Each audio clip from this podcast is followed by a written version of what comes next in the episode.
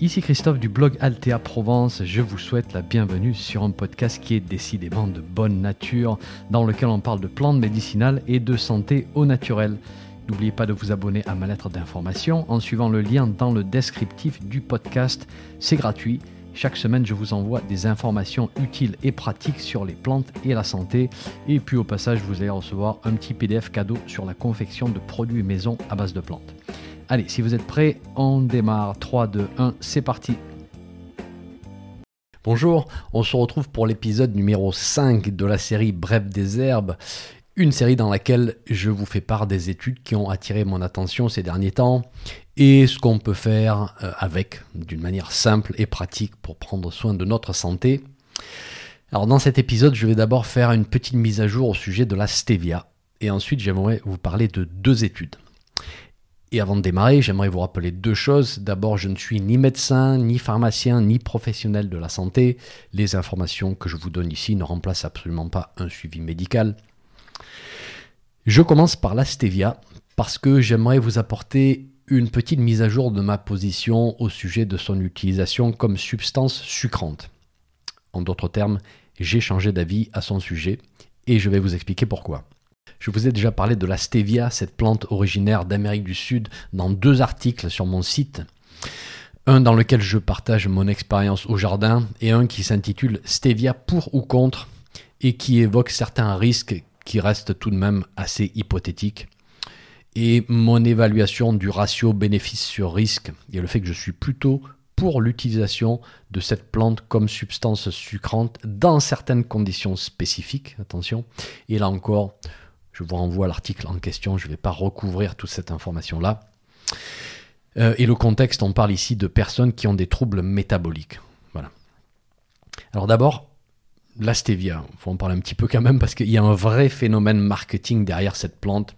Elle est devenue un petit peu la chouchoute de l'industrie agroalimentaire pour déguiser certains produits pas très sains et les transformer en produits soi-disant sains. Dans l'agroalimentaire, on va prendre les feuilles de stevia, on va extraire des glycosides, qui sont les, substances sucrantes, et puis on va les mélanger à pas mal de choses, des, agents de charge, voilà, il y, a toute une cuisine. Et on va vous montrer un joli paquet vert, le design d'une belle feuille, on va parler d'extraits de végétaux, on va parler de, formes naturelles, etc. Alors c'est un abus marketing, hein, ce qu'on a mis dans le produit, c'est un constituant isolé mélangé avec d'autres, trucs. Voilà. Et comme je l'ai souvent répété, dès qu'on isole un constituant d'une plante pour l'utiliser parfois à forte dose, eh ben oui, bien sûr, on peut rentrer dans des problèmes de toxicité parce qu'on n'a plus cette synergie de constituants, cet équilibre lorsqu'on utilise la plante entière. Alors, pour les formes d'usine, hein, ceci dit, est-ce qu'on pense qu'il y a une toxicité? Alors la réponse est non. Autant que l'on sache, à l'heure actuelle, les formes isolées de constituants de la stevia ne, semblent pas poser de problème de santé. En revanche, on n'a pas non plus assez de, données, assez de recul, hein, pour conclure. Il faudrait qu'on arrive à suivre des cohortes sur plusieurs décennies afin de noter certains paramètres physiologiques. Et là, on, est loin d'avoir un tel niveau de confiance. Mais bon, jusque-là, a priori, pas de problème. Quoi qu'il en soit, nous, on parle de la feuille entière réduite en poudre, hein, du totem de la plante, de la somme de tous ses constituants et pas seulement d'un constituant isolé. Euh, c'est une plante que moi j'ai cultivée au jardin pendant pas mal d'années, j'ai pas mal expérimenté avec, et vous allez la trouver facilement dans de très nombreuses jardineries. Alors d'abord un petit palmarès de certains commentaires que j'ai pu lire ici et là et qui m'ont fait quand même un petit peu réagir. D'abord vous lirez peut-être la stevia ne fait pas maigrir. Ben non, bien sûr que non. c'est pas le but. C'est pas une plante qui fait maigrir. C'est une plante qui remplace un sucre simple le sucrose la plupart du temps, le sucre de table, une substance qui est fortement glycémique, avec une substance, la stevia, qui n'aura pas d'impact sur la glycémie.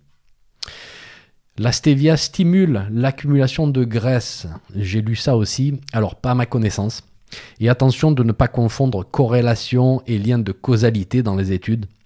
Parce que oui, certaines études ont montré une corrélation entre consommation de substituts de sucre avec une prise de poids mais on a ici de nombreux facteurs confondants qu'on appelle, il y a fort probablement le fait que les personnes qui consomment beaucoup de substituts du sucre, euh, aspartame et compagnie, sont aussi des personnes qui sont constamment en train de faire des régimes avec tous les yo-yo qui vont avec.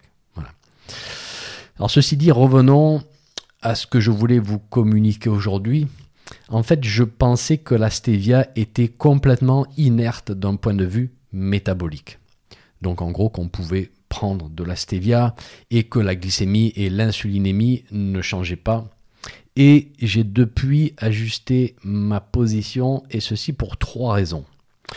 Point numéro 1, certaines études montrent que la stevia entraîne une modification du microbiote intestinal.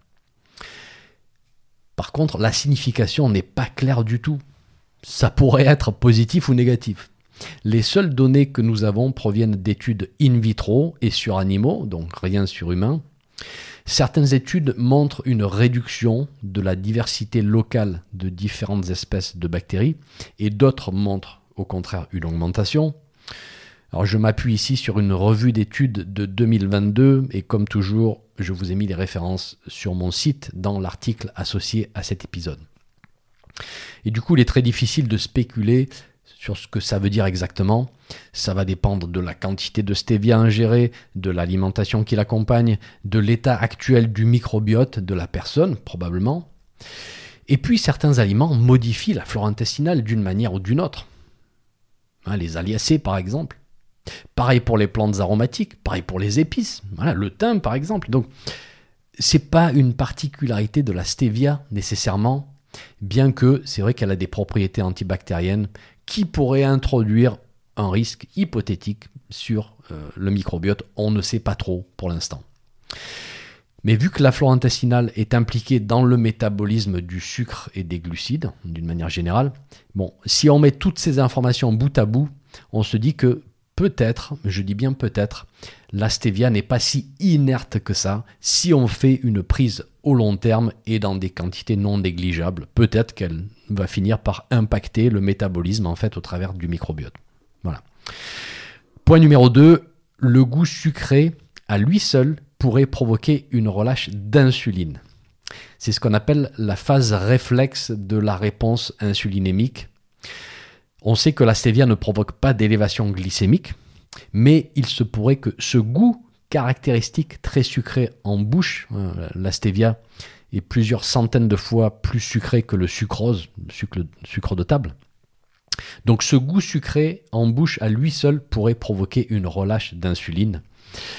Et ici, je m'appuie sur une revue d'études de 2020 euh, qui n'est pas spécifique à la stevia hein, du tout, mais qui mentionne l'effet des sucres artificiels, euh, xylitol, sorbitol, aspartame et compagnie, sur l'insulinémie. On estime que cette phase réflexe ne représente vraiment qu'un faible pourcentage de la réponse insulinémique au cours d'un repas. Voilà, l'étude en question donne de 1 à 3% de la réponse totale. Mais il se pourrait que ceci soit tout de même non négligeable lorsqu'on sait que les troubles métaboliques aujourd'hui sont en général accompagnés d'hyperinsulinémie avec résistance cellulaire à l'insuline.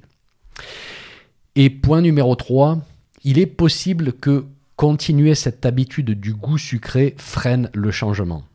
Alors quel changement? Eh bien l'évolution vers une alimentation moins glucidique chez la personne qui a besoin de faire ces changements. Donc on parle bien d'une personne qui a des troubles du métabolisme, potentiellement accompagnés de surpoids. Donc ici, la stevia pourrait être vue, considérée comme une barrière vers une alimentation plus saine. Parce que, en gros, je veux mes sucreries, euh, je veux continuer à les avoir, mais avec de la stevia à la place du sucre. Et donc, je ne prends pas vraiment de décisions fortes de changement. Donc ici, on est plutôt dans le psycho-émotionnel. Mais j'ai déjà vu cet argument mentionné dans la discussion sur la stevia. Et en toute franchise, je pense qu'il y a un point intéressant à intégrer ici. Donc voilà, trois points à noter. Euh, ceci dit, j'aimerais qu'on prenne du recul et qu'on se place dans le bon contexte. Le bon contexte, c'est une personne qui a des troubles métaboliques. Hein, c'est dans ce contexte-là que j'en ai toujours parlé. C'est une personne qui présente au long terme des risques cardiovasculaires, des risques de développer certains cancers, développer certaines maladies neurodégénératives. Et dans ce contexte, je suis convaincu que le ratio bénéfice sur risque est toujours largement positif. Et oui, parce qu'on ne peut pas parler de risque dans l'absolu. C'est pas tout blanc ou tout noir, c'est souvent très gris. Rien dans la nature n'est sans risque. Hein, tout dépend des formes, des quantités et du contexte. Je vous donne un exemple. Euh, pour la stevia, on m'a fait part de cas réels dans lesquels des personnes sont arrivées à perdre pas mal de poids et à grandement améliorer leurs paramètres métaboliques en commençant à migrer des sucres simples vers la stevia. Donc c'est fabuleux. Ici, c'est tout bon parce que les résultats parlent d'eux-mêmes et les bénéfices ici prennent largement le dessus pour moi. Alors bien sûr, la stevia reste une béquille, ça reste un outil pour permettre une transition vers quelque chose qui est moins axé sur les sucres. Et je suis moi aussi d'accord sur le fait que il vaut mieux manger un vrai gâteau avec du vrai sucre de temps en temps que du sucré tous les jours avec de la stevia. Alors ça c'est vrai quand on a retrouvé un métabolisme normal, bien sûr. Et en attendant d'y arriver à ce métabolisme normal, pour moi, la stevia reste un outil valable, pas un outil miracle, hein, juste un outil qui est pratique pour la personne qui aurait du mal, par exemple, à boire son café sans sucre, sans le goût sucré. Et puis si on demande à cette personne d'aussi enlever le, le café, ben on l'a perdu en plein. Voilà. Et oui, la vie est faite de petits compromis, comme vous le savez, enfin du moins dans ma pratique.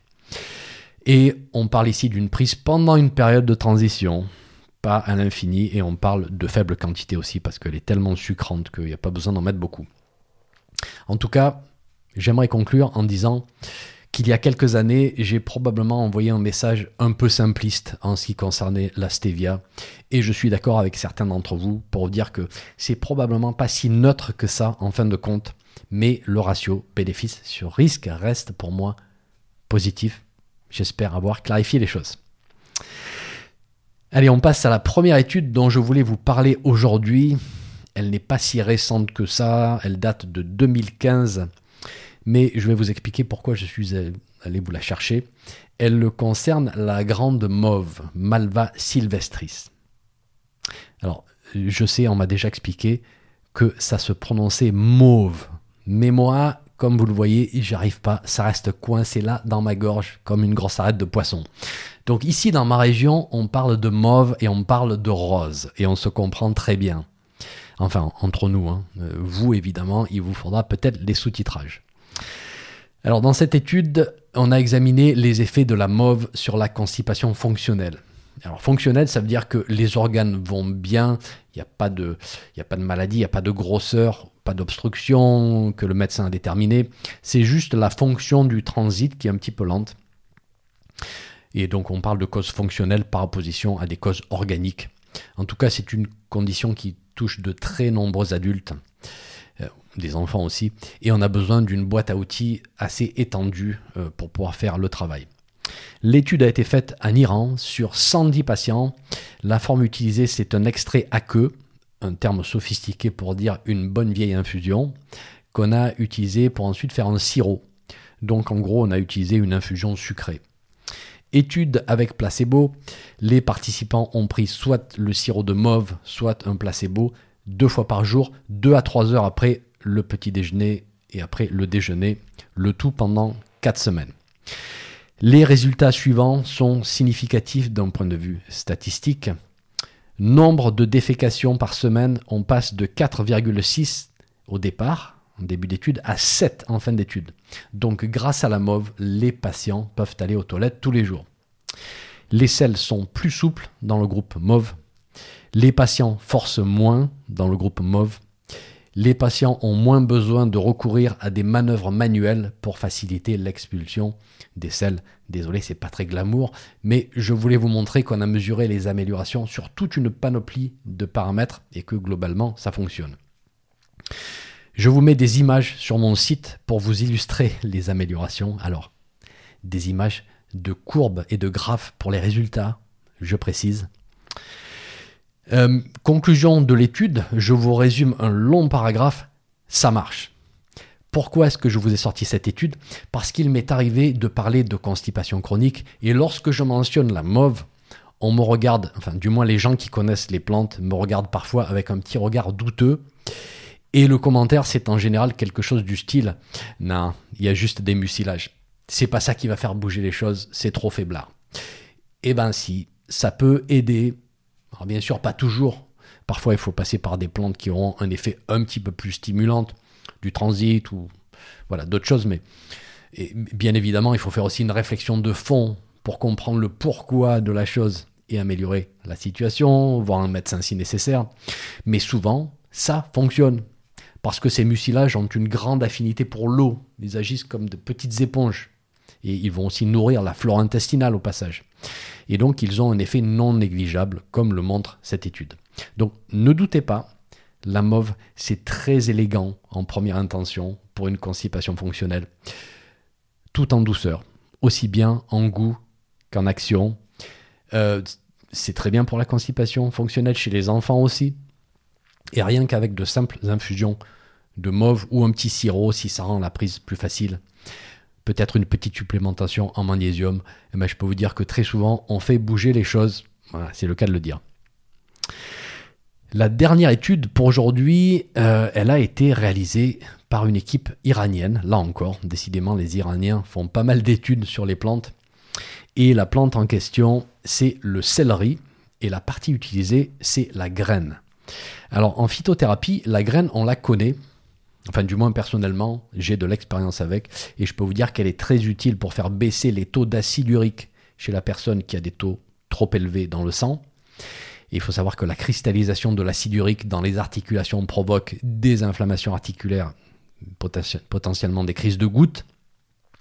Mais il y a aussi un autre point très intéressant au sujet de l'acide urique, c'est qu'aujourd'hui on considère qu'une élévation pourrait bien être un marqueur de risque cardiovasculaire.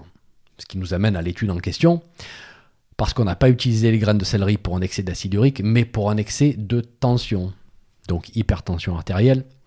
Cette étude est randomisée en triple aveugle avec un plan d'étude croisé. Et vu qu'on est là pour apprendre des choses, eh bien déjà, faisons une petite pause. Je vais tenter de vous expliquer ces termes d'une manière simple parce qu'ils sont peut-être un petit peu nouveaux pour vous. Et pour ceux qui s'y connaissent largement plus que moi en conception d'études scientifiques, n'hésitez pas à me corriger si je raconte des bêtises. Alors d'abord, triple aveugle, qu'est-ce que ça veut dire?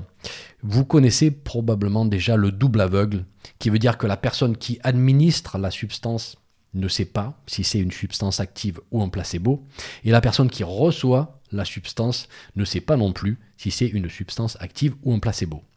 Ceci afin d'éviter tout biais qui pourrait influencer les résultats, effet placebo, effet nocebo, etc. Le triple aveugle, alors qui reste très peu courant aujourd'hui, mais le triple aveugle s'assure que la personne qui s'occupe du traitement statistique des données ne sait pas si les données qu'il est en train de manipuler sont celles de la substance active ou du placebo. Donc là, du coup, aucun biais possible de bout en bout parce que personne ne sait rien en gros. Ensuite, plan d'études croisées. Qu'est-ce que ça veut dire? Alors, d'abord, on commence par l'exemple d'une étude non croisée, euh, c'est-à-dire bon, classique dans le monde scientifique. Euh, le plan d'études croisées, c'est un petit peu moins commun. On va prendre un groupe, on va le diviser en deux, en suivant en général une règle de tirage au sort. Donc, certaines personnes vont prendre la substance active, d'autres vont prendre le placebo. Hein, jusque-là, vous me suivez. Dans un plan d'études croisées, toutes les personnes prendront les deux, la substance active et le placebo, mais pas en même temps. Le groupe A prendra la substance active, le groupe B prendra le placebo pendant une période, et puis on va inverser, parfois après une période de pause qu'on appelle washout, pour que les personnes reviennent à un état normal, avant de passer à la deuxième phase dans laquelle le groupe A prendra cette fois le placebo et le groupe B prendra la substance active. Et l'un des avantages, c'est de travailler avec un groupe de personnes plus petit parce que chaque personne agira à la fois comme témoin de la substance active et comme témoin du placebo. Alors il y a aussi des inconvénients, je ne vais pas rentrer dans, dans tous les détails, mais au moins vous avez peut-être appris de nouveaux termes. Donc retour à l'étude, on a recruté 52 patients, on leur a donné soit 4 capsules d'extrait de graines de céleri pour un total de 1,34 g d'extrait de graines par jour, ou 4 capsules de placebo, le tout pendant une durée de 4 semaines. Les résultats, dans le groupe céleri, la tension systolique est passée de 14,1 à 13. Dans le même groupe, la tension diastolique est passée de 9,2 à 8,4. Dans le groupe placebo, pas de changement significatif. Et enfin, aucun effet indésirable rapporté dans le groupe céleri. Donc là, c'est plutôt bien comme résultat. On gagne quasiment un point de systolique et 0,8 de diastolique. Comment est-ce que ça fonctionne? Eh bien, les graines de céleri ont un effet de vasodilatation des artères. Elles sont très diurétiques aussi. Et enfin, possiblement au travers de leur action sur l'acide urique. Et personnellement, j'ai pu constater qu'une simple infusion de graines de céleri fonctionne, hein, soit infusion des graines seules, soit dans le contexte d'une formulation. Et là, c'est vrai qu'on peut les combiner avec d'autres plantes qui auront d'autres propriétés utiles pour les excès de tension. Hein. ça peut être euh, aubépine, ça peut être des feuilles d'olivier, etc. Et on, parle bien sûr de conditions qui demandent un suivi médical ici. Et eh bien voilà pour ce nouvel épisode de Bref des herbes. J'espère que ça vous a plu. En tout cas, je prends toujours beaucoup de plaisir à partager ces informations avec vous. Merci d'être là. À bientôt. Un petit message avant de vous laisser. Si vous avez aimé ce podcast, merci de laisser une évaluation sur votre plateforme de podcast favorite. Ça permettra à d'autres personnes de découvrir mon podcast et d'en profiter. Un grand merci.